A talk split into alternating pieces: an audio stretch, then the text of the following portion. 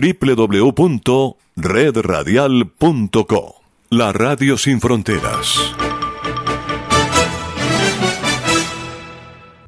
La siguiente producción es responsabilidad de sus realizadores. La voz de América presenta. Acuerdos o promesas que arroja el encuentro Biden López Obrador en Washington. Bienvenidos a Foro de la Voz de América. Les saluda Gonzalo Barca.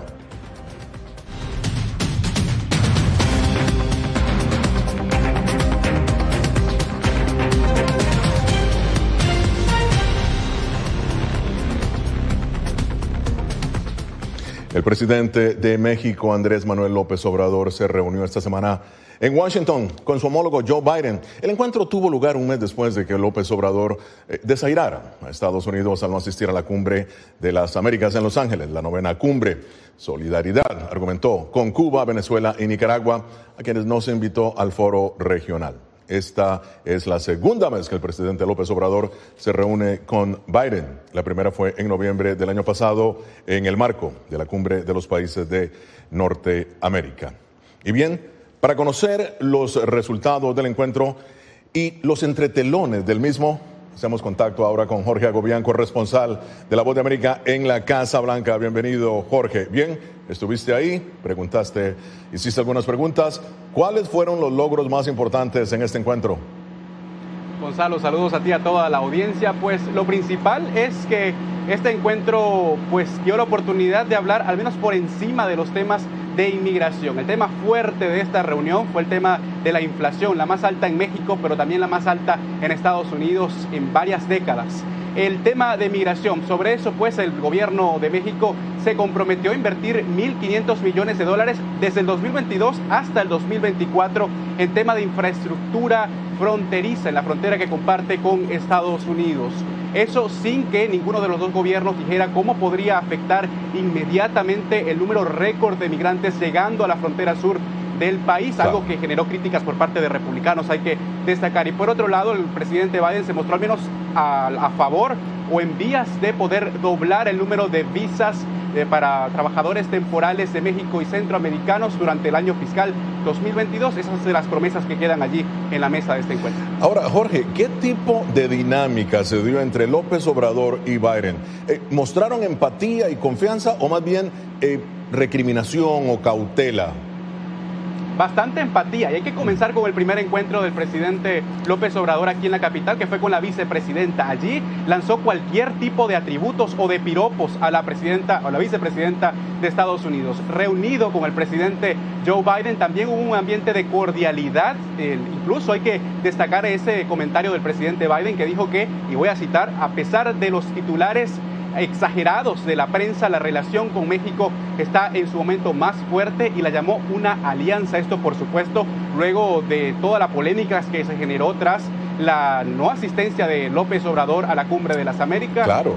Eh, hace tan solo un mes aquí en Estados Unidos. Sí, sí. Bueno, mira, voy a retomar lo que estás diciendo porque ya que están hablando de, eh, de, ser amigos, en algún momento se mencionó, aclaró el comentario hecho por López Obrador de que encabezaría una campaña para derribar el Estatua de la Libertad si Julian Assange es procesado y encarcelado en Estados Unidos.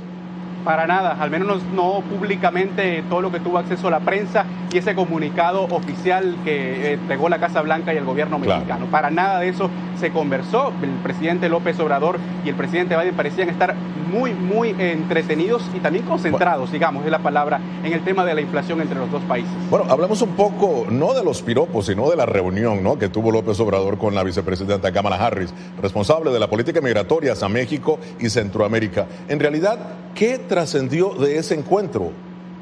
No mucho, la verdad la Casa Blanca solo dijo en un comunicado que en este desayuno que tuvieron los dos líderes o vecinos del norte, pues se habló de lo que es eso, la, labor de la vicepresidenta para combatir las causas de raíz de la migración, pero más allá de eso, ningún anuncio que haya despertado titulares aquí en Estados Unidos o en México, nada más esos piropos, eso es lo que realmente se puede destacar de ese desayuno de trabajo entre los dos líderes aquí en Estados Unidos. Bueno, muy bien, gracias Jorge Agobián desde la Casa Blanca. Y al regresar, el análisis de esta visita, su verdadero significado en medio de una recesión que amenaza a todo el continente. Ya regresamos, esto es Foro de la Voz de América.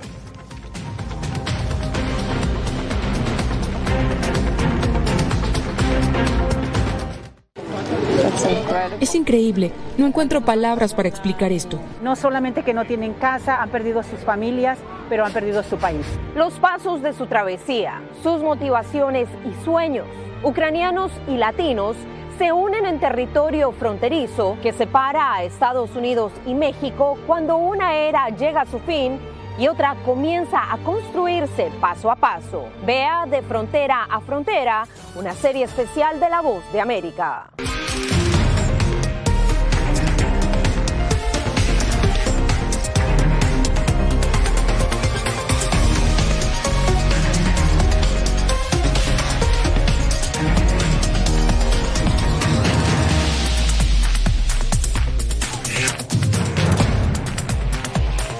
Venezuela 360, cada semana por La Voz de América.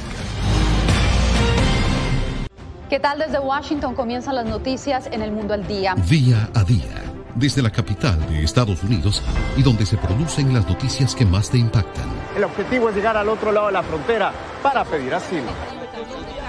La voz de América te conecta con el mundo al día, los hechos más allá de la noticia, para que tomes decisiones bien informadas en el lenguaje que quieres, donde quieras y como prefieras. Conéctate con El Mundo al Día. La Voz de América te invita a ser parte de nuestra familia a través de las redes sociales. Encuentra en tu muro las últimas noticias de tu país en su conexión con Estados Unidos, la región y el mundo.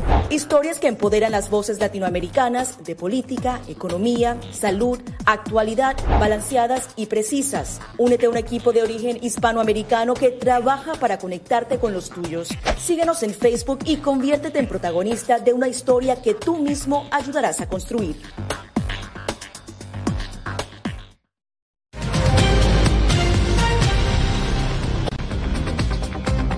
Continuamos en foro de la voz de América. Migración, seguridad fronteriza, comercio bilateral. Estos son los acuerdos alcanzados entre la reunión entre Biden y López Obrador. Pero ¿hasta qué punto hay voluntad política para lograr esos acuerdos? Bien, para analizar el tema me acompaña Ana María Salazar, autor, especialista en relaciones entre México y Estados Unidos, ex subsecretaria de Defensa para Política Antidrogas, y Javier Urbano, profesor investigador del Departamento de Estudios Internacionales de la Universidad Iberoamericana especialista también en estudios sobre migración. Bienvenidos ambos. Ana María, empiezo contigo. ¿Concretó el presidente López Obrador, crees tú, lo que buscaba o regresa a México con solo promesas? Mira, si lo que buscaba el presidente era asegurar, y, gracias por la, por la invitación de participar con ustedes, si el presidente López Obrador, su objetivo era eh, calmar eh, las preocupaciones que había de que, que hubo un impacto en la relación bilateral debido a su anuencia de no ir a Estados Unidos durante la Cumbre de las Américas por su exigencia de que estuvieran presentes Venezuela, Cuba y Nicaragua, y además de algunos de los comentarios que hizo en estas últimas semanas en, en la, que, que afecta a la relación bilateral, que incluía asegurar que iba a desmantelar la, la la estatua de la libertad, si es que no.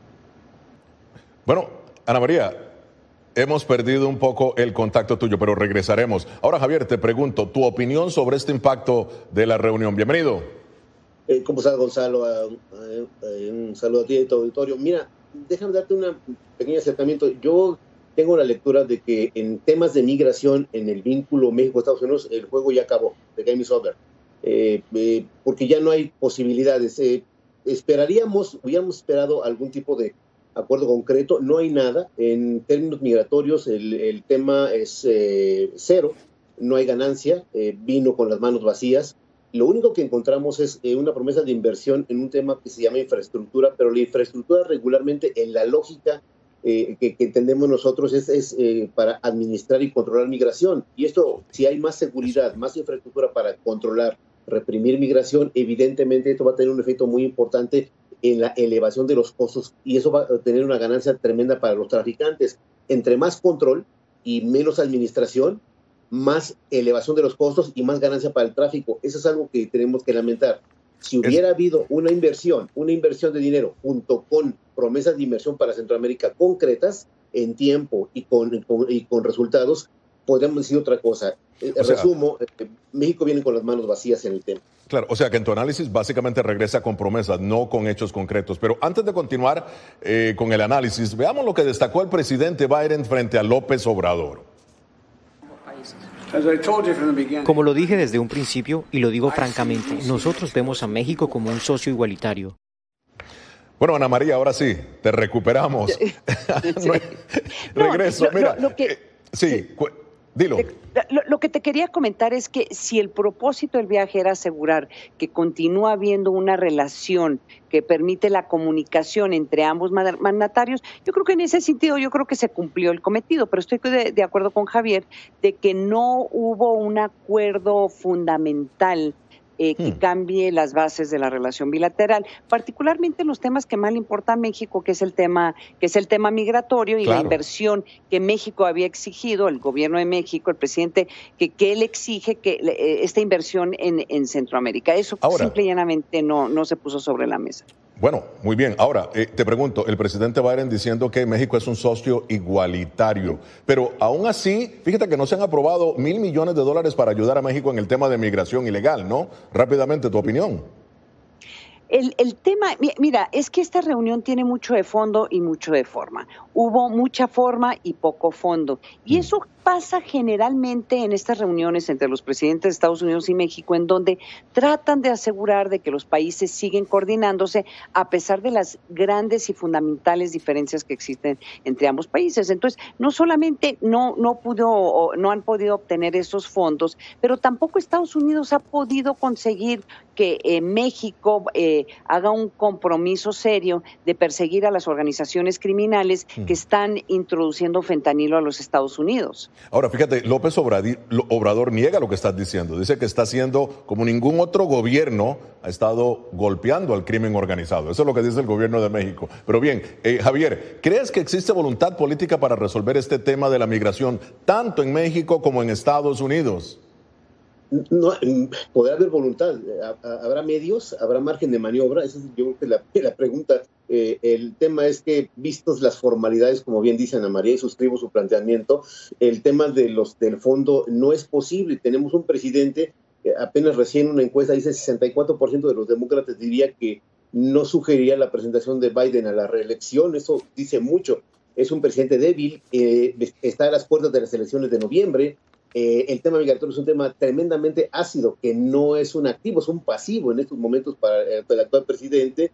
Y en el caso de López Obrador es, un tema que, infelizmente aquí no genera una, un debate público generalizado, como sí lo tiene, en Estados Unidos. Entonces, hablamos con un presidente que dice que no, le, que, que no le importa el tema aquí porque no le va a restar votos de cara a las próximas elecciones, y un presidente estadounidense que en el tema migratorio y en un contexto de fortalecimiento de las fuerzas conservadoras en Estados Unidos, el tema del aborto, que seguramente va a tocar temas vinculados a, la migración, ciertamente les da un margen de maniobra nulo. Y en ese sentido se queda en el tema que dice Ana María, solamente formalidades, cierto tipo de cortesías, y hasta ahí se acabó. No hay más que sacar de la reunión.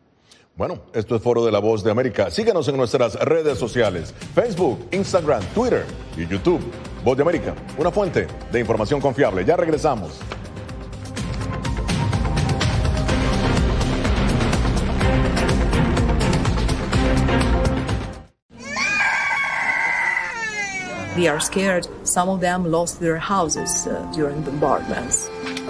Si quieres conocer más de estas historias, conéctate en Boa Plus con Alas que Ayudan y viaja con la voz de América en el avión que un piloto argentino puso a disposición de más de mil ucranianos, con niños, mujeres y personas con enfermedades que escaparon de su país, que huyeron de la guerra en busca de refugio hasta que lograron reparar sus alas rotas.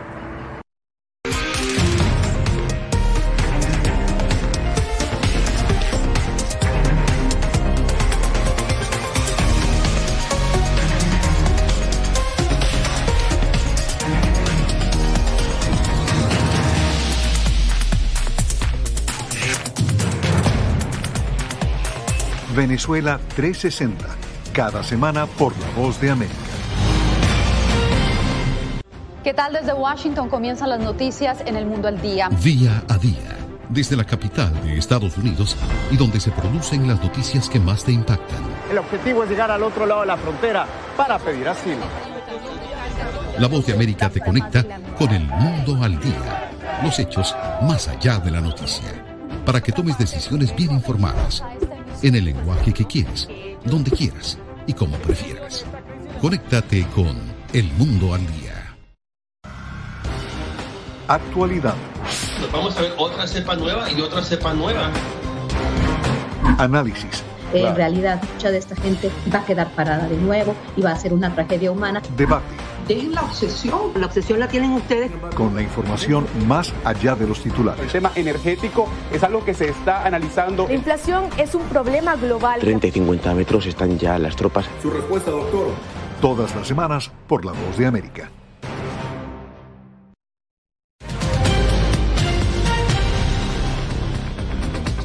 Continuamos eh, con Foro de la Voz de América. Migración, seguridad fronteriza, temas dominantes de la reunión de esta semana entre el presidente Joe Biden y su homólogo mexicano Andrés Manuel López Obrador. Un encuentro realizado a días del horror, del horror causado por la muerte de más de 50 migrantes en un uh, tráiler en uh, Texas. Continúa con nosotros Ana María Salazar, autor especialista en relaciones entre México y Estados Unidos, ex subsecretaria de Defensa para Política Antidrogas, y eh, Javier Urbano, profesor del Departamento de Estudios Internacionales de la Universidad Iberoamericana, especialista en estudios sobre migración.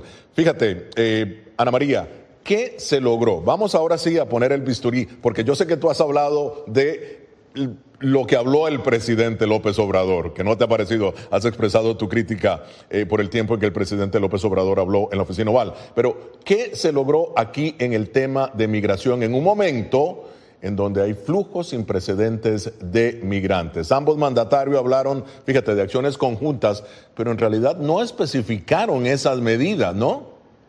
No, no lo especificaron y yo me tengo que imaginar que ya el, el tema migratorio eh, por, eh, es el tema más importante que tiene Joe Biden con el presidente Andrés Manuel López Obrador. Y probablemente el acuerdo que no está reflejado ni en el comunicado conjunto ni en las declaraciones del presidente Andrés Manuel López Obrador es que México continuará deteniendo el número de migrantes o la migración irregular que está llegando de Centroamérica para, eh, de Centroamérica para cruzar México y llegar a los Estados Unidos. Yo creo que ese podría ser el acuerdo más importante porque eh, todo lo demás, con la excepción tal vez del fentanilo, son temas que eh, eh, en Estados Unidos no, no, no, tiene, no, no le han puesto mucha atención y son temas que, estos dos temas políticamente, como lo dijo Javier, podrían tener un impacto aún en cosas tan importantes para Biden, que incluye quién va a controlar ambas cámaras a partir de, del año que entra, dependiendo de los resultados de las elecciones intermedias en noviembre. Entonces, en el tema migratorio, probablemente va a continuar un proceso que hay en este momento en donde México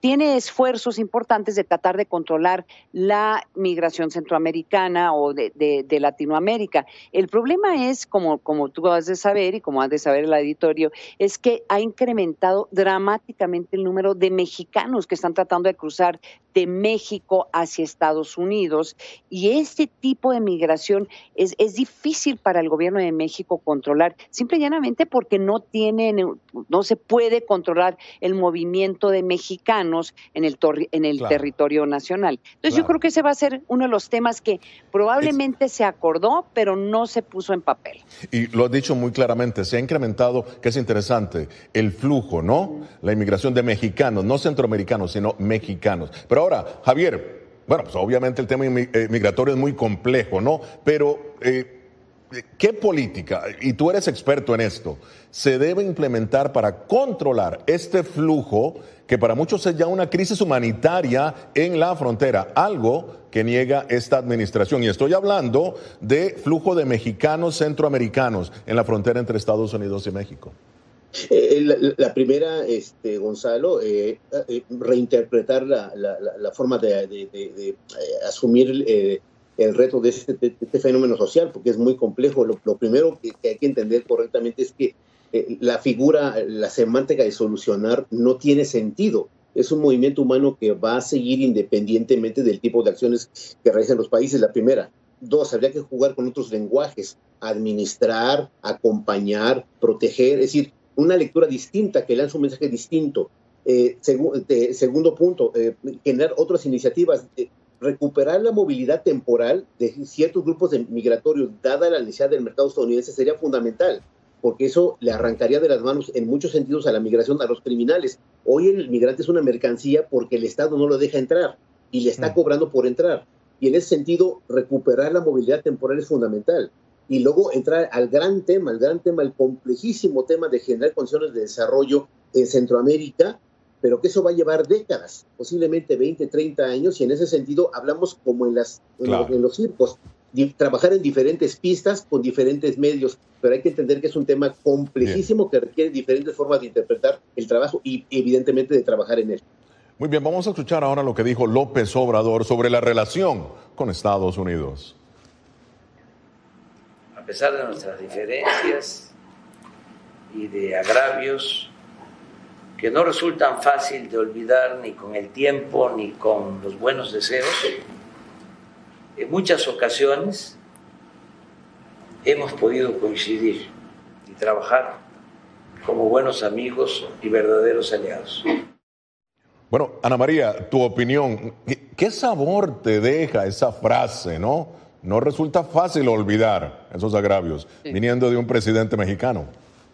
No, y, tiene razón. O sea, lo que él está diciendo es absolutamente cierto. Hay agravios por parte de, eh, eh, México se siente agraviado, pero también Estados Unidos. Hay que decirlo que cosas que han sucedido en México, decisiones que se han hecho en México, eh, pueden considerarse como agravios para Estados Unidos. Eh, eh, te doy uno. Por ejemplo, Estados Unidos sí está muy preocupado de todo el tema de que de la estrategia del presidente Andrés Manuel López Obrador para enfrentar grupos del crimen organizado que afectan el bienestar de los, eh, de, los ciudadanos estadounidenses. El hecho de que haya esta estrategia de abrazos y no balazos, en donde se cuestiona si en verdad está persiguiendo el crimen organizado. Veamos el ejemplo de Los Ángeles. Esta semana, en donde en Los Ángeles se detuvieron una, una, un, cargamento histórico de fentanilo, creo que creo que cerca de una tonelada, y eso es en cierta forma se considera un agravio porque este gobierno no ha querido perseguir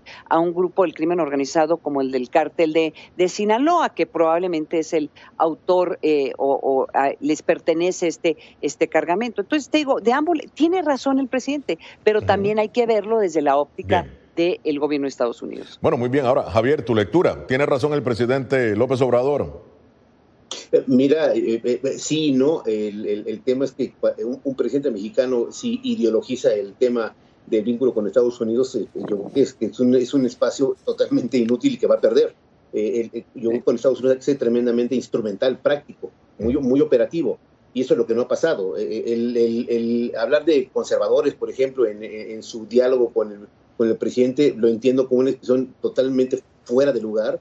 En ese sentido, yo creo que las formas el diálogo, eh, fue mucha formalidad, pero insisto, yo creo que ahí hay, ahí hay muchos agravios mutuos, me suscribo lo que plantea Ana María, eh, y que no quisieron sacarse a la luz. Aquí solamente privó el tema de la buena cordialidad, pero lo que dice es que entre, entre menos sustancia, evidentemente menos resultados. Bien, muy bien. Ana María, y brevemente, ¿Cómo entender el discurso de 28 minutos de López Obrador? Vamos a ver, habló de todo, desde los estadounidenses que viajan a México para comprar gasolina más barata que está subsidiada, por cierto, hasta las políticas de Franklin Delano Roosevelt. Rápidamente, tu opinión. ¿Cómo entenderlo? Ese es, el, ese es el estilo de Andrés Manuel López Obrador que decidió no seguir los protocolos y las buenas maneras de la diplomacia en esta reunión.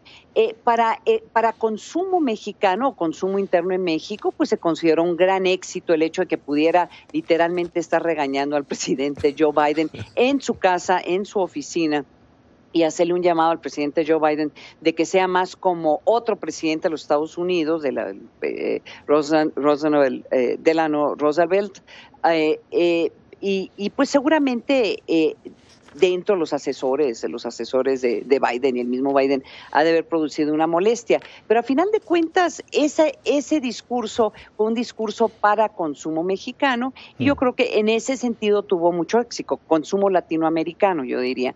Eh, no ayuda para poder mejorar la relación bilateral con Estados Unidos, que debería haber sido el objetivo de esta, de esta reunión. Muy bien. Jalón de orejas al presidente Biden, dices tú. Hacemos una pausa. Esto es Foro de la Voz de América.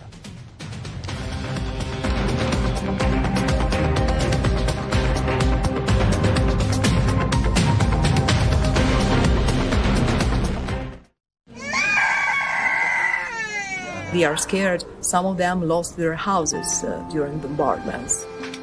Si quieres conocer más de estas historias, conéctate en Boa Plus con Alas que Ayudan y viaja con la voz de América en el avión que un piloto argentino puso a disposición de más de mil ucranianos, con niños, mujeres y personas con enfermedades que escaparon de su país, que huyeron de la guerra en busca de refugio hasta que lograron reparar sus alas rotas.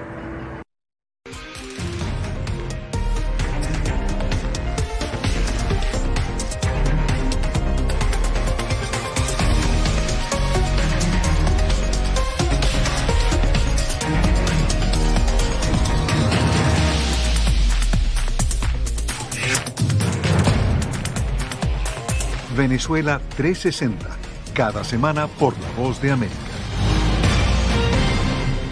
¿Qué tal? Desde Washington comienzan las noticias en el mundo al día. Día a día, desde la capital de Estados Unidos y donde se producen las noticias que más te impactan. El objetivo es llegar al otro lado de la frontera para pedir asilo.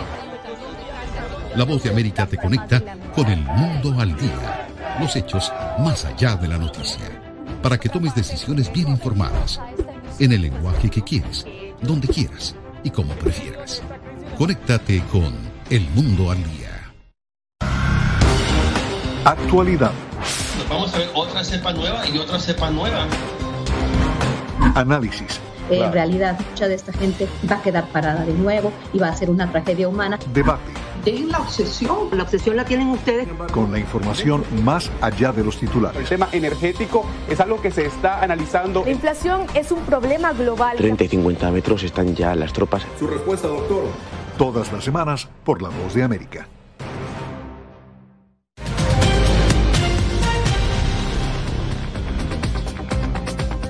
Ya en la parte final de Foro de la Voz de América, veamos ahora lo que dijo Biden sobre su relación con López Obrador. Uh,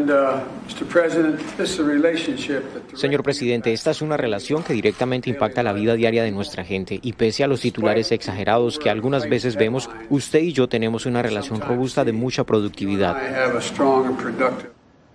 Bueno, fíjate, Javier, tu opinión, esa eh, relación robusta, ¿no? Como dice el presidente Biden, de ambos para mejorar la cooperación policial contra el contrabando de fentanilo y promover la energía limpia, un tema que, por cierto, ha enfrentado a ambos mandatarios. ¿Tu opinión? Lo primero que de origen es un tema de oferta y demanda. Eh, mm. si, el, que demanda no hace trabajo y aumenta la demanda, pues eh, la oferta estará vigente. Es decir, es un tema en donde están vinculados inevitablemente y ahí el trabajo es concreto. Y segunda, eh, las expresiones del de, presidente Biden eh, es, pues, eh, mis relaciones con el país, yo creo que la formalidad de decir con el presidente, pues, formalidad. La relación sólida y constante es con el país yo creo que eh, por ahí se por ahí se lanza el discurso, este, Gonzalo. Ahora, México acordó invertir 1.500 millones de dólares, 1.500 millones de dólares ¿eh? en los próximos dos años para mejorar la tecnología fronteriza inteligente. Muchos, sin embargo, cuestionan este acuerdo, Javier, por el nivel de corrupción que dicen eh, tiene México. ¿Tu opinión? Mira, eternamente en este país toda, toda, toda inversión vinculada a desarrollo siempre ha tenido problemas gravísimos de desvío de dinero, de gente que se enriquece con, con, este tema. Eso lamentablemente es un tema estructural, es un tema casi endémico en el caso, en el caso mexicano. Y evidentemente estas inversiones habrá que verlas en su momento. Tenemos un montón de ejemplos en México de inversiones fallidas, eh, de inversiones que no tienen ningún tipo de rentabilidad, de inversiones cubiertas de corrupción y, es, y, lamentablemente no vería por qué este tipo de proyectos no pudieran caer en esa, en esa trampa, en tanto no haya una vigilancia incluso internacional este, respecto de su uso. Yo, creo que uno, es muy, es muy poco dinero para las dimensiones de la problemática, y no, no creo que tenga, tenga impacto porque requiere mil millones cada, cada año y cada año y cada año y, y, uno, y uno nada más en un año sin promesas adicionales creo que no tiene ningún tipo de... Esto es solamente efectismo. Claro. Bien, muchísimas eh, gracias a Javier Urbano y Ana María Salazar. Llegamos así al final de esta edición de Foro de la Voz de América. Nos vemos la próxima semana. Desde Washington les habló Gonzalo Abarca.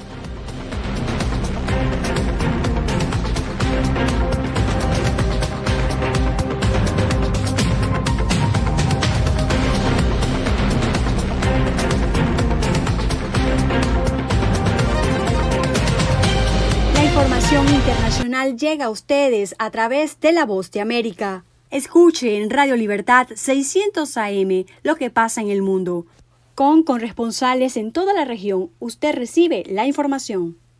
La cita es de lunes a viernes, desde las 7 de la noche, hora de Colombia, 8 de la noche, hora de Venezuela. Radio Libertad 600 AM y La Voz de América unidos para llevarles las informaciones, las noticias, el análisis y los debates.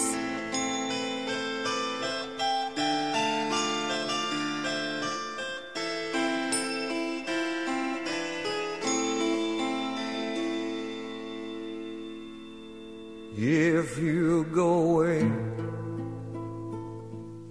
on this summer day,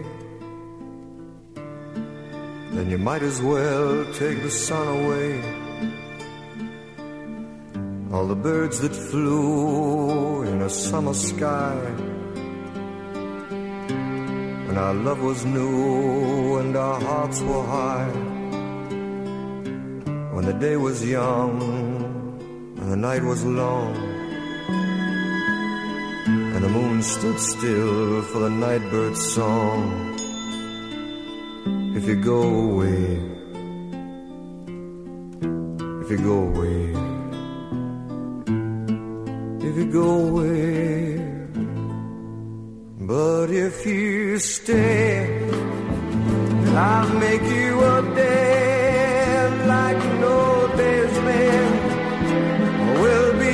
again. We'll sail on the sun, we'll ride on the rain, we'll talk to the trees and worship the wind. And if you go, I'll understand. Leave me just enough love to fill up my hand. If you go away if you go away,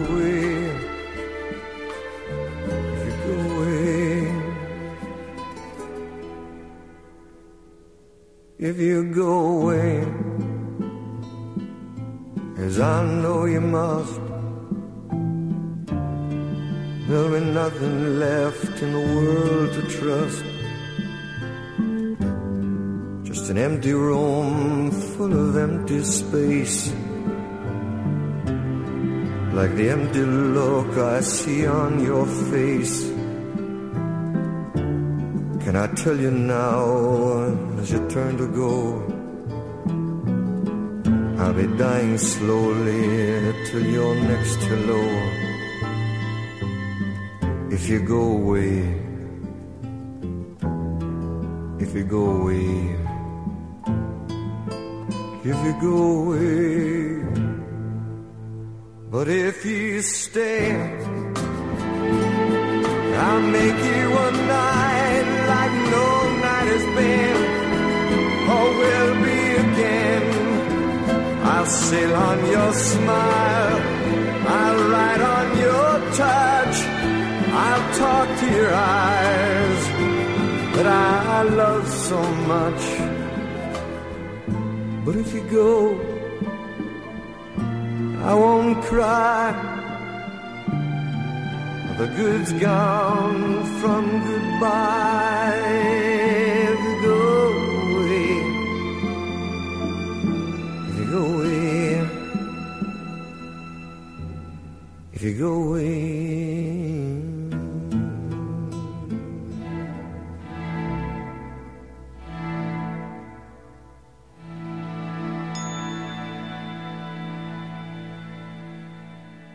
Están escuchando un avance informativo de La Voz de América. Este es un avance informativo de La Voz de América. Desde Washington les informa Henry Llanos. Mensajes de texto enviados y recibidos durante el asalto al Capitolio fueron borrados, nos informa Jacopo Luzzi. Varios mensajes de texto enviados y recibidos por agentes del servicio secreto antes y durante el asedio al Capitolio en enero del año pasado han sido borrados, pese a su importancia para la investigación que adelanta un panel legislativo, pero fueron descartados incluso después de que el inspector general los solicitó como parte de su investigación sobre los eventos del 6 de enero. Esta revelación genera preocupación entre los legisladores que investigan el asedio al Capitolio. Desde Washington, Jacopo Luzzi, Voz de América. Tres personas recibieron disparos mortales y dos resultaron heridas el domingo por la tarde en un centro comercial de Indiana después de que un hombre con un rifle abrió fuego en un patio de comidas y un civil armado le disparó y lo mató, según dijo la policía. El hombre ingresó al Greenwood Park Mall con un rifle y varios cartuchos de municiones y comenzó a disparar en el patio de comidas, según dijo el jefe del departamento de policía de Greenwood, Jim Eisen. Acompáñenos de lunes a viernes con las noticias del mundo del entretenimiento, lo mejor del cine. Scrolls are the bad guys. Los estrenos de Hollywood. I've never seen anything like this. Who am I? She's the last of her kind. De lunes a viernes, el mundo del entretenimiento llega a ustedes desde los estudios de La Voz de América en Washington. La Fiscalía General de la República de México notificó al narcotraficante Rafael Caro Quintero, detenido el viernes, que cuenta con una solicitud de extradición del gobierno de Estados Unidos. Nos informa Sara Pablo. Después de nueve años de permanecer prófugo, elementos de fuerzas especiales de la Secretaría de Marina y de la Fiscalía General de la República detuvieron el viernes al narcotraficante Rafael Caro Quintero, conocido como el narco de narcos, y lo trasladaron al Centro de Readaptación Social número uno en Almoloya, Estado de México. Contaba con dos órdenes de aprehensión en su contra, así como una orden de extradición a Estados Unidos. Sara Pablo, Voz de América, Ciudad de México. Y mientras las fuerzas de seguridad rusas intensificaban su ofensiva en el este de Ucrania, el presidente ucraniano Volodymyr Zelensky despidió el domingo al director del Servicio de Seguridad del país y su procuradora general, indicando que hay cientos de procesos jurídicos por traición y colaboración con el enemigo por parte de personas en sus departamentos y otras agencias policiales. En particular, más de 60 empleados de la Procuraduría y del SBU han permanecido en el territorio ocupado y trabajan en contra de nuestro Estado, declaró Zelensky. Este fue un avance informativo de La Voz de América. La Voz de América presenta Cada semana La Voz de América te invita a ser parte de Venezuela 360. Para empoderar las voces que quieren reunir a tu país. Para escribir con ritmos contagiosos. Un nuevo capítulo en tu historia. Con un mismo lenguaje. El de la esperanza. El del futuro. El de la vida. Únete a un equipo de origen hispanoamericano que trabaja para conectarnos con el ADN venezolano. Conéctate con los tuyos. Conéctate con nosotros. Conéctate en WhatsApp digitando más 1-202-549-8691. Y Conviértete en protagonista de una historia que tú mismo ayudarás a construir. Conéctate cuantas veces quieras con Venezuela 360 en buenoticias.com. Y sé parte de nuestro equipo de redacción a través de tu conexión WhatsApp. Recuerda, más 1-202-549-8691. And the Oscar goes to... Acompáñanos de lunes a viernes con las noticias del mundo del entretenimiento lo mejor del cine. So, Scrolls are the bad guys. Los estrenos de Hollywood. I've never seen anything like this. Who am I? She's the last of her kind. So I'm 300 years old. Alita, you are. You have the most advanced weapon ever. Lo mejor en música. Las noticias del espectáculo. Lady Gaga declaró al diario The New York Times que se, el actor Alex Bowen dijo el miércoles que se inscribirá en un curso para, de lunes a viernes. El mundo del entretenimiento llega a ustedes desde los estudios de La Voz de América en Washington.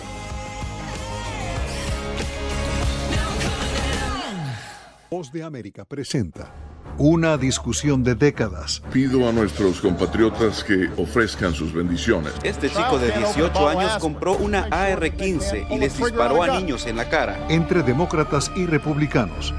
No hay mayor admirador de la segunda enmienda que yo, ni mayor admirador de la asociación del rifle. Sé que hay mucho trabajo por hacer y nunca me rendiré. Y en el medio. Ella era una pequeña inocente. Un adulto no entrenado puede ser tan peligroso como un niño curioso. Mi opinión sobre las armas es complicada. Ciudadanos que intentan entender. No parece cambiar la mentalidad que tenemos de que todo el mundo tiene derecho a un arma. Las armas son tan peligrosas como los autos. En B360 analizamos la cultura de la violencia en Estados Unidos.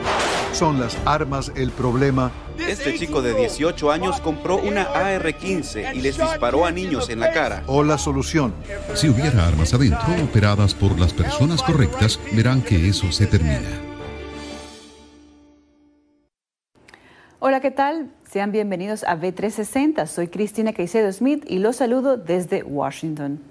La violencia con armas de fuego parece estar profundamente arraigada en Estados Unidos. Por un lado están los que defienden el derecho constitucional de adquirir y portar un arma y por el otro se ubican los que consideran que la segunda enmienda pone en riesgo otro derecho básico, el de la vida.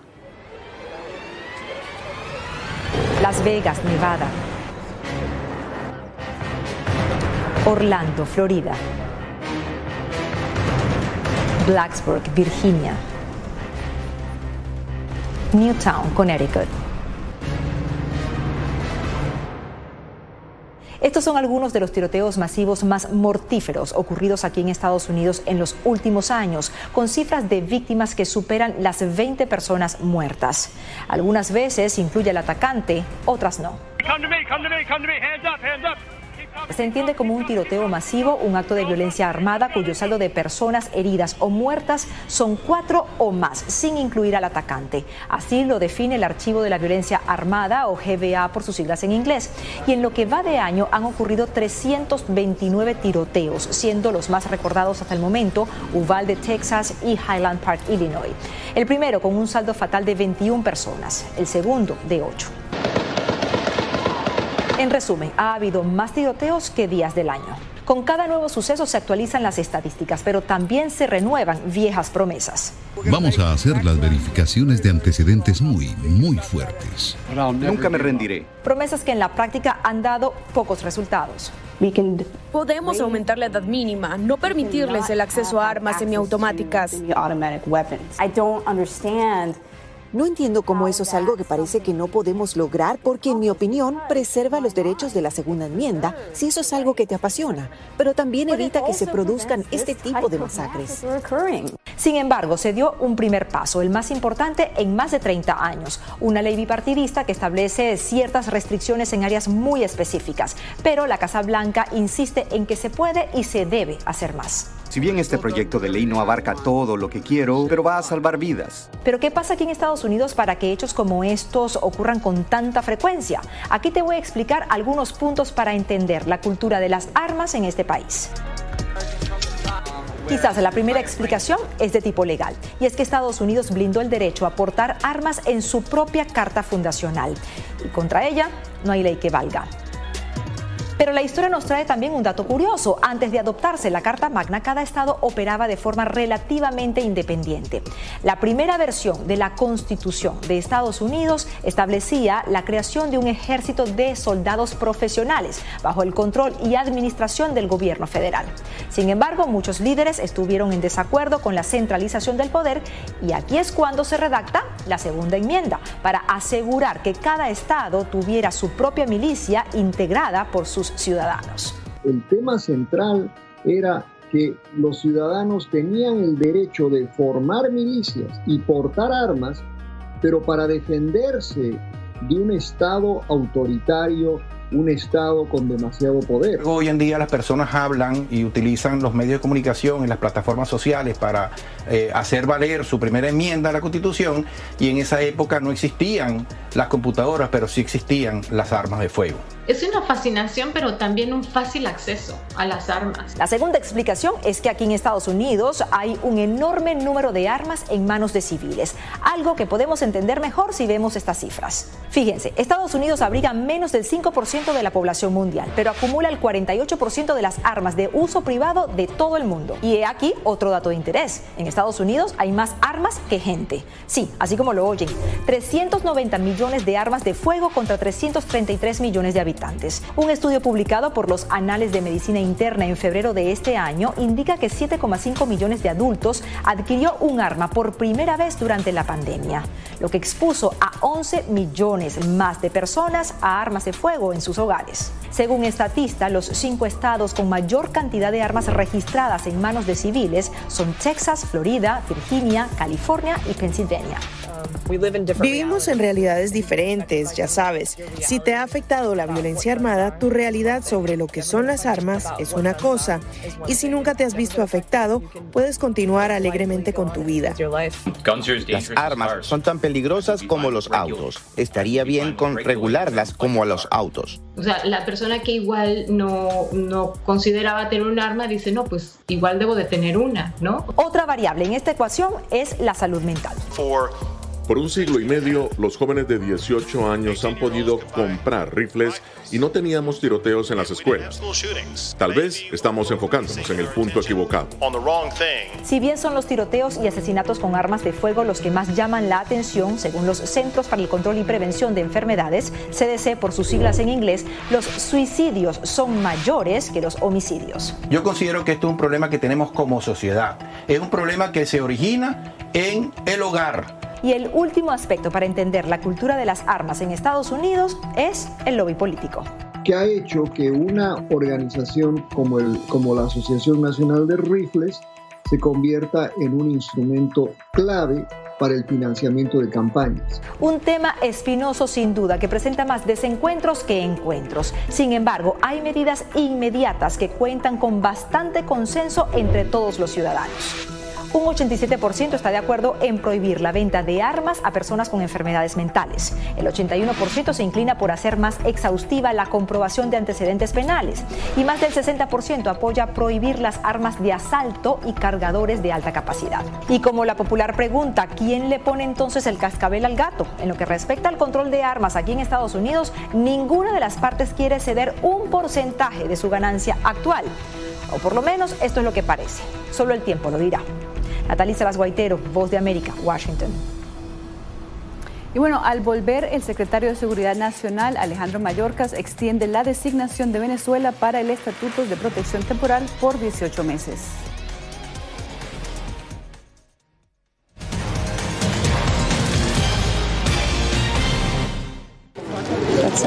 Es increíble. No encuentro palabras para explicar esto. No solamente que no tienen casa, han perdido sus familias, pero han perdido su país. Los pasos de su travesía, sus motivaciones y sueños, ucranianos y latinos, se unen en territorio fronterizo que separa a Estados Unidos y México cuando una era llega a su fin y otra comienza a construirse paso a paso. Vea de frontera a frontera una serie especial de La Voz de América.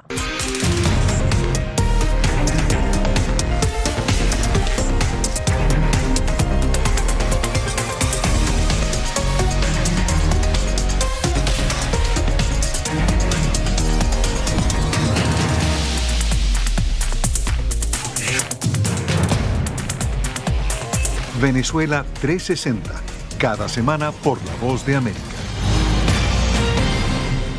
¿Qué tal desde Washington comienzan las noticias en el mundo al día? Día a día, desde la capital de Estados Unidos y donde se producen las noticias que más te impactan. El objetivo es llegar al otro lado de la frontera para pedir asilo. La Voz de América te conecta con el mundo al día, los hechos más allá de la noticia, para que tomes decisiones bien informadas en el lenguaje que quieres, donde quieras y como prefieras. Conéctate con El Mundo al Día. La Voz de América te invita a ser parte de nuestra familia a través de las redes sociales. Encuentra en tu muro las últimas noticias de tu país en su conexión con Estados Unidos, la región y el mundo. Historias que empoderan las voces latinoamericanas de política, economía, salud, actualidad, balanceadas y precisas. Únete a un equipo de origen hispanoamericano que trabaja para conectarte con los tuyos. Síguenos en Facebook y conviértete en protagonista de una historia que tú mismo ayudarás a construir.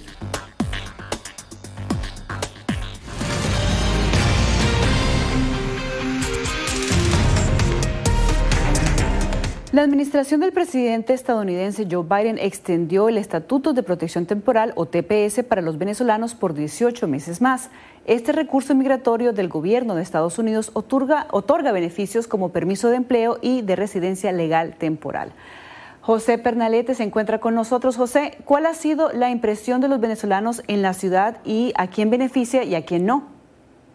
Ha sido muy bienvenido. Ha habido una expectativa eh, de cuenta regresiva y cuando se dio a conocer la noticia, los venezolanos eh, no salieron a las calles, pero ante la petición de su opinión se manifestaron complacidos. Sin embargo, exigen también algunas organizaciones la redesignación, es decir, redefinir la fecha de ingreso para amparar cerca de 200 mil venezolanos adicionales que estarían ingresando posterior a marzo de 2021. Cris. Muchas gracias, José. Bueno, de Estados Unidos ahora nos trasladamos a Caracas, donde el alto costo de los tratamientos médicos en Venezuela ha llevado a algunos pacientes a confiar en infusiones y pócimas milagrosas para atender sus enfermedades, algo que de acuerdo con especialistas podría empeorar la situación, haciendo que el remedio sea peor que la enfermedad. Operada hace dos años de cáncer de seno, Hanay Duarte cocina la pulpa de la fruta del árbol de calabaza, conocida en Venezuela como totuma o tapara, con la esperanza de aliviar sus dolencias. Yo lo corto, saco la tripa y cocino esa agua, cocino esa, esa tripa en agua y la meto en la nevera y es lo que me tomo como por lo natural, por lo natural. O sea, es como una opción cuando no consigo el tratamiento. Cuando no consigo el tratamiento, eh, es, como decirte, es un, un, miedo, es un miedo a decir, este, si no está el tratamiento, ¿qué me puede pasar? Aunque no hay evidencia científica de los efectos de esta fruta para prevenir el cáncer, Hanai no siempre puede comprar los dos fármacos mensuales que su médico le recetó para evitar una recaída.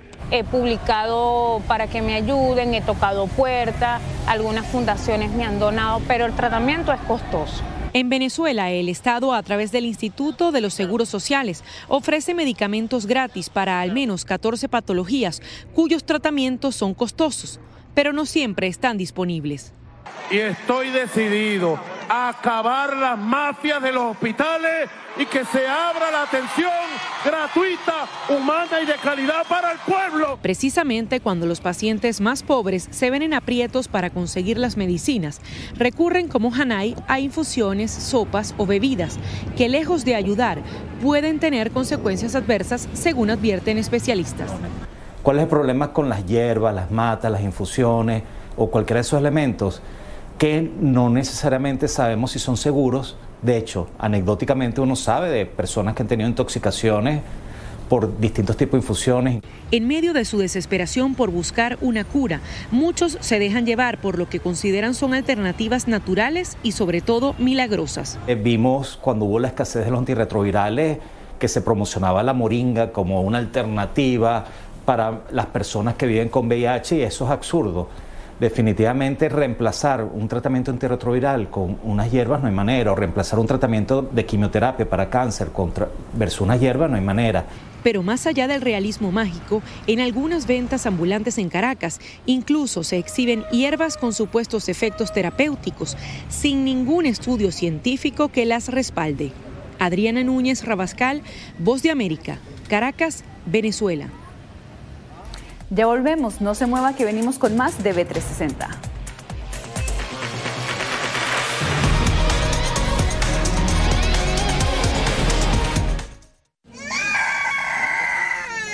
They are scared. Some of them lost their houses uh, during bombardments. Si quieres conocer más de estas historias, conéctate en Boa Plus con Alas que Ayudan y viaja con la voz de América en el avión que un piloto argentino puso a disposición de más de mil ucranianos, con niños, mujeres y personas con enfermedades que escaparon de su país, que huyeron de la guerra en busca de refugio hasta que lograron reparar sus alas rotas.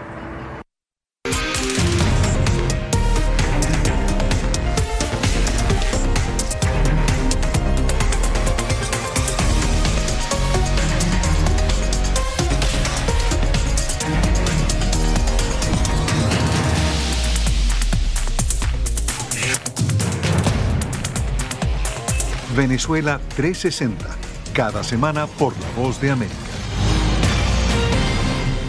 ¿Qué tal desde Washington comienzan las noticias en el mundo al día? Día a día, desde la capital de Estados Unidos y donde se producen las noticias que más te impactan. El objetivo es llegar al otro lado de la frontera para pedir asilo. La Voz de América te conecta con el mundo al día, los hechos más allá de la noticia, para que tomes decisiones bien informadas en el lenguaje que quieres, donde quieras y como prefieras. Conéctate con El Mundo al Día. Actualidad. vamos a ver otra cepa nueva y otra cepa nueva. Análisis. En realidad, mucha de esta gente va a quedar parada de nuevo y va a ser una tragedia humana. Debate. Dejen la obsesión. La obsesión la tienen ustedes. Con la información más allá de los titulares. El tema energético es algo que se está analizando. La inflación es un problema global. 30 y 50 metros están ya las tropas. Su respuesta, doctor. Todas las semanas por La Voz de América.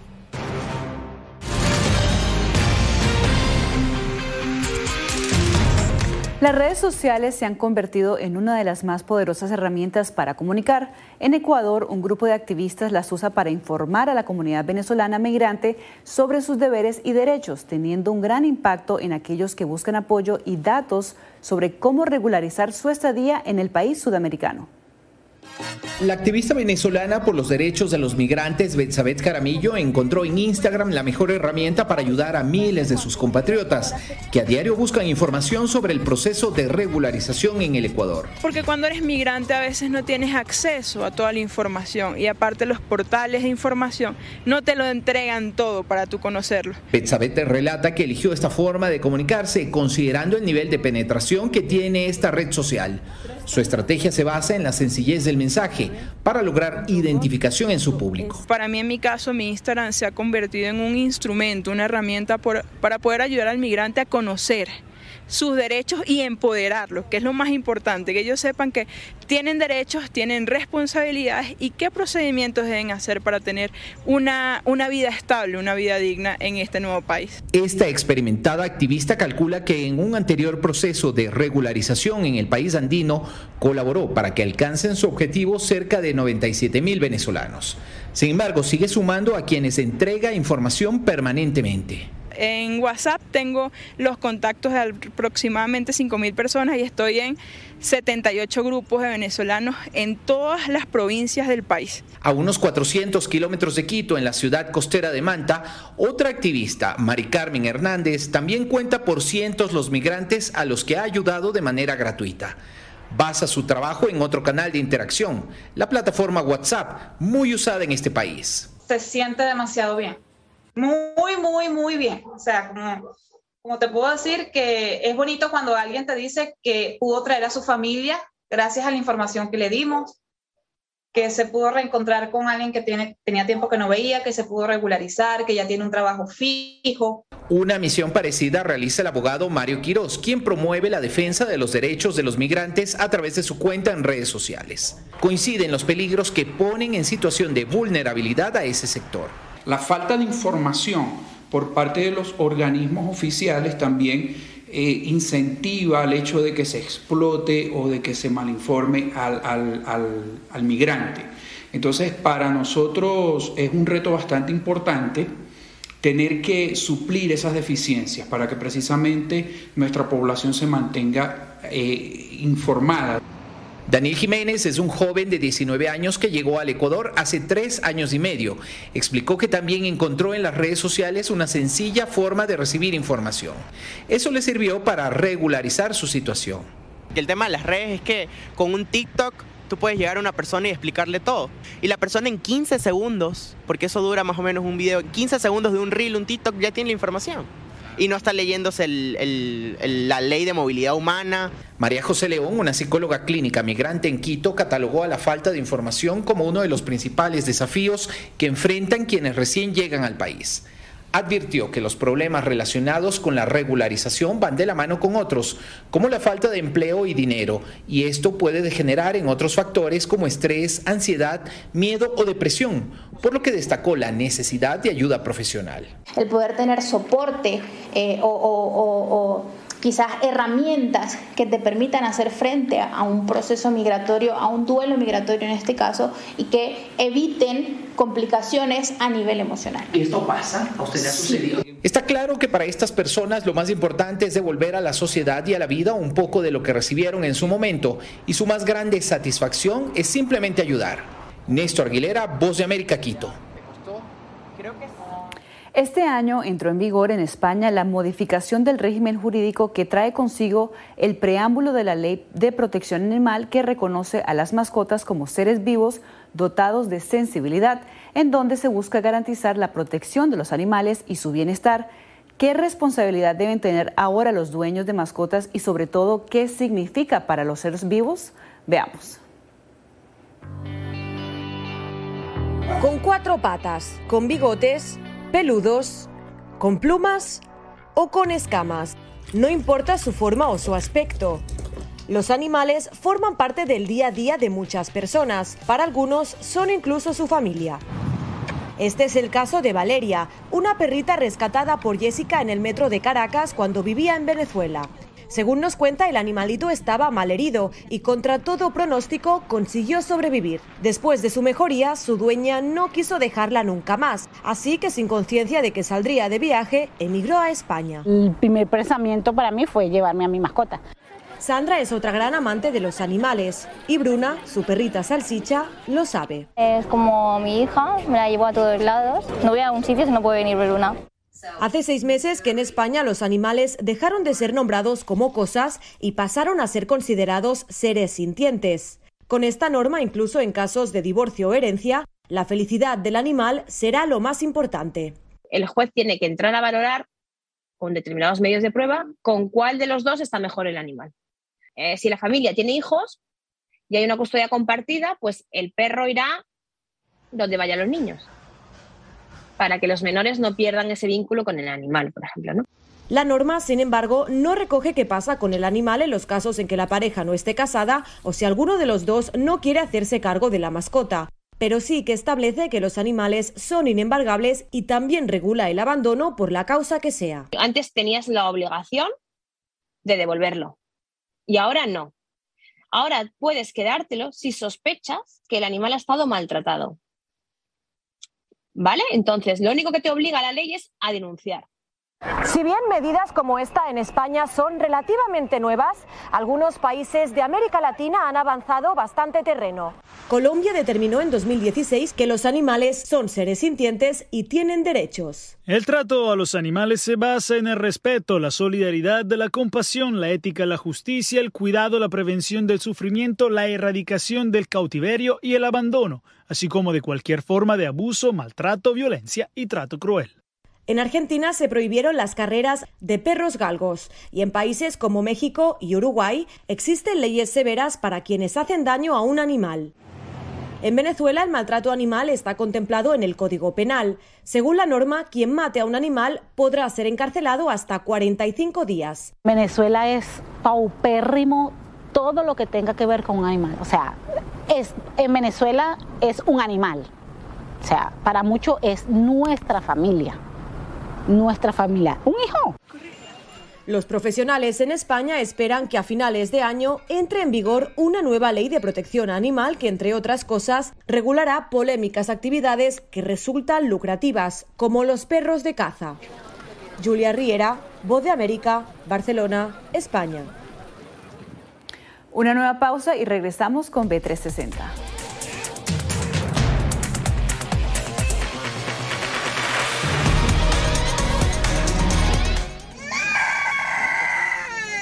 they are scared. Some of them lost their houses uh, during bombardments. Si quieres conocer más de estas historias, conéctate en Boa Plus con Alas que Ayudan y viaja con la voz de América en el avión que un piloto argentino puso a disposición de más de mil ucranianos, con niños, mujeres y personas con enfermedades que escaparon de su país, que huyeron de la guerra en busca de refugio hasta que lograron reparar sus alas rotas.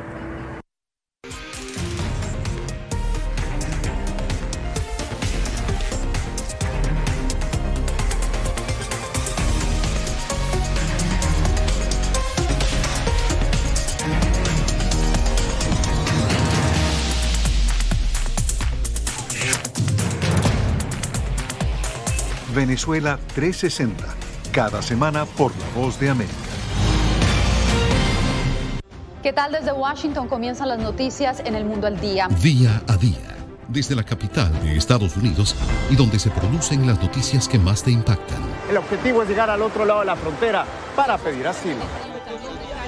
La Voz de América te conecta con el mundo al día, los hechos más allá de la noticia, para que tomes decisiones bien informadas en el lenguaje que quieres, donde quieras y como prefieras. Conéctate con El Mundo al Día. Actualidad. Vamos a ver otra cepa nueva y otra cepa nueva. Análisis. En realidad, mucha de esta gente va a quedar parada de nuevo y va a ser una tragedia humana. Debate. Dejen la obsesión. La obsesión la tienen ustedes. Con la información más allá de los titulares. El tema energético es algo que se está analizando. La inflación es un problema global. 30 y 50 metros están ya las tropas. Su respuesta, doctor. Todas las semanas por La Voz de América.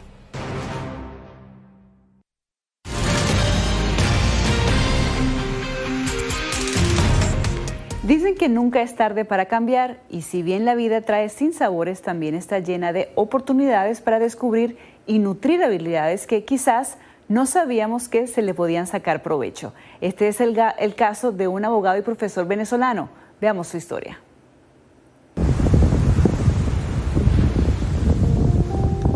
Yo ya no puedo vivir sin esto. Si tú me preguntas es cómo yo dividiría mi tiempo, yo diría mi tiempo eh, 80% arte y 20% lo demás, si yo pudiera hacerlo. Dos o tres días de cada semana yo lo dedico al arte. Así describe el venezolano Carlos Ponce su realidad actual. Por años dedicó su vida a la academia, las aulas, el análisis político y la defensa de los derechos humanos. La vida lo obligó a dar un giro a sus 50 años. Debido a la pandemia, su ritmo de trabajo, viajes, clases y asesoramiento en América Latina y Estados Unidos bajó casi a cero, lo que le dio la preocupación sobre qué hacer en el futuro. Pero luego, y después de tomarse un descanso, él mismo se dio la respuesta. Yo no puedo estar ninguna semana que no esté pintando, que no esté trabajando en la playa. He suspendido la mayoría de viajes. Eh, ya no doy clase en Nueva York.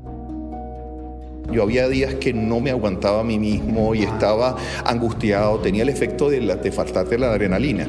Y yo de repente me di cuenta que yo no tenía vida, yo no tenía familia, yo no, yo no sabía ni quién era yo, pues en algún momento. Entonces cuando empiezo a pintar, me doy cuenta que hay cosas mucho más allá.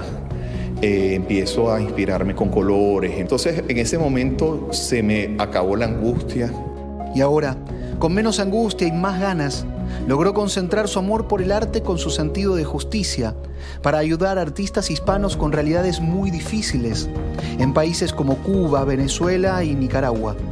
Montado en esta nueva pasión, ayudó a varios fotógrafos cubanos que fueron perseguidos en sus países y logró realizar una muestra de sus piezas en la sede de la Organización de Estados Americanos en Washington para los artistas de Panoamérica, cuando eh, los artistas no tienen todos los recursos, no tienen todas las posibilidades que te puede dar financiamiento, eh, apoyos de, sponsorship. Tú ves estos artistas cubanos que además salen a demostrar a la calle, no tienen ni con qué comer a veces y tienen muy pocos apoyos.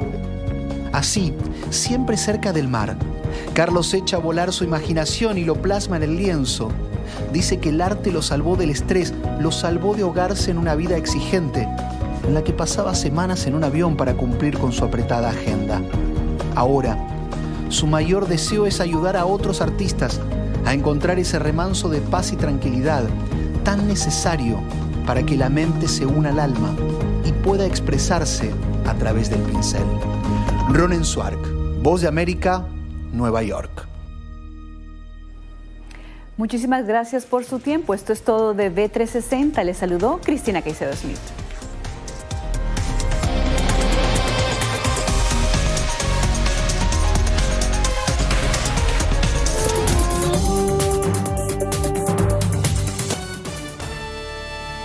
Enlace con la voz de América también se puede escuchar como podcast en www.redradial.co. www.redradial.co La Radio Sin Fronteras. Descarga la aplicación y escucha la radio de tu generación. Universal Estéreo.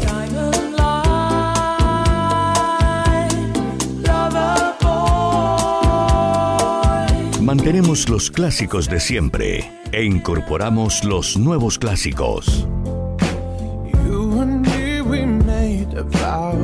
Universal Estéreo, la radio que te vio crecer. Música, el lenguaje universal. Disponible en Google Play Store. Llegó la Tienda Express, el más espectacular programa de fidelidad para tenderos y consumidor final.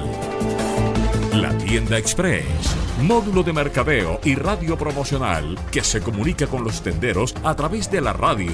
La Tienda Express, una realización de Punto Marketing. Mayores informes en el 315-545-3545. No permita que su marca se quede sola en el punto de venta. En Punto Marketing conocemos cómo interactuar con el consumidor final, diseñamos estrategias, hacemos impulso y tomas promocionales en grandes superficies, mayoristas y conocemos muy bien al canal tradicional. Haga contacto con nosotros vía WhatsApp al 315-545-3545. Punto Marketing 30 años de experiencia con las mejores marcas del país. Descarga gratis la aplicación Red Radial. Ya está disponible para Android y encuentras siempre una radio para tu gusto. Solo Universal Stereo logra reunir lo mejor de los 70s, 80s y 90s. Y todavía hay más para escuchar.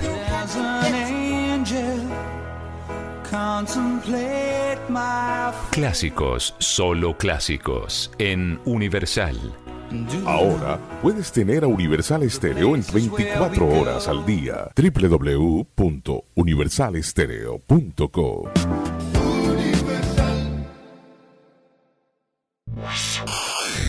Las noticias de Santa Marta y el Magdalena están en un solo sitio. Diario La Libertad del Magdalena y Ondas del Caribe, 840 AM.